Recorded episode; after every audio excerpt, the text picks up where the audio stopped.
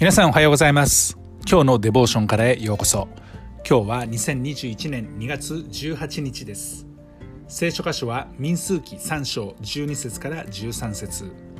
今日のデボーションのタイトルは主の所有です。それでは聖書をお読みします。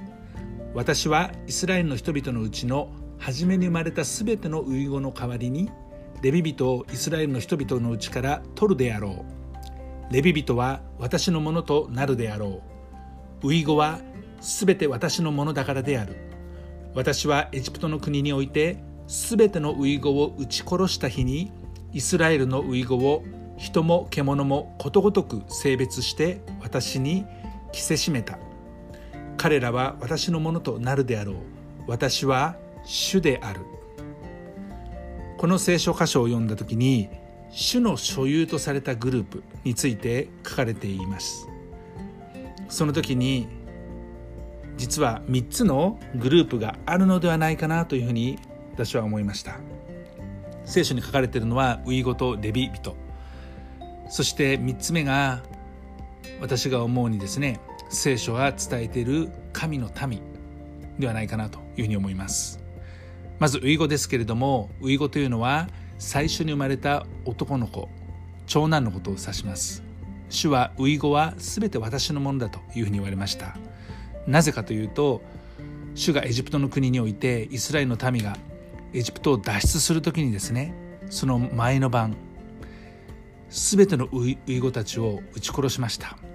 でも自分の家の門中と鴨居のところにですね羊の血を塗ったイスラエルの家は神様が救い越され撃たれることがありませんでした。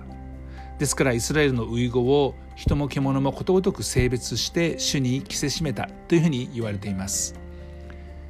これがイスラエルの家の遺語だけ救い出された、えー、吸い越しの祭りのことを言ってるわけですね。遺語は主が救った命であり主が私のものだと言われるならば主のものであるということなんですね。2番目はレビ人です。民数記を読むとレビ人は私のものだというふうに言われてますけれどもそれはエジプトのウイゴたちにとって代わって十二部族のうちのレビ部族この人々を神に仕える祭司として主は任命されました。レビ人は祭司として幕屋で主に仕え備品を管理し捧げ物を捧げたりラッパを吹き鳴らして祭儀を行い立法を民に教えてまた民を祝福しました。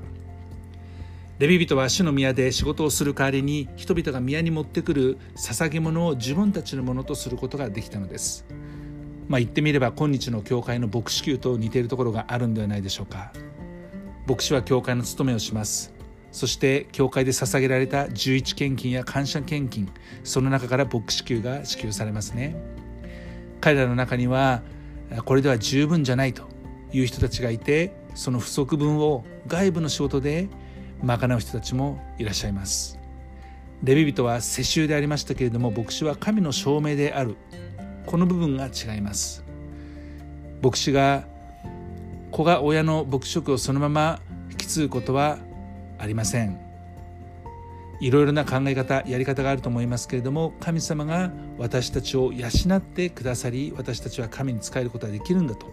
今日そのように教会は保たれていると言えるでしょう。3番目。神のためとされた私たちのことです。かつては幕や神殿街道教会堂などの建物の枠の中で仕えていた人々。祭司たちを指していましたけれども私たちも今日いろいろな場所で主が使わされそこで神に仕えることができています。ですから私たちはイエス・キリストの救いをいただいたのであるならば神のものとされそして神に仕えることができる。自分たちの人生を神に捧げる。そういった人生を歩んでいきたいなというふうに思います。お祈り。愛する天のお父様あなたは御子イエスを私たちのために与えイエスをキリストと信じる者をあなたのものとしてくださいました。ありがとうございます。あなたが私たちを養ってくださることを感謝します。私たちも自分の人生をあなたにお捧げします。主イエス・キリストの皆によって。アーメン。今日も皆さんの歩みの上に神様の豊かな祝福がありますように。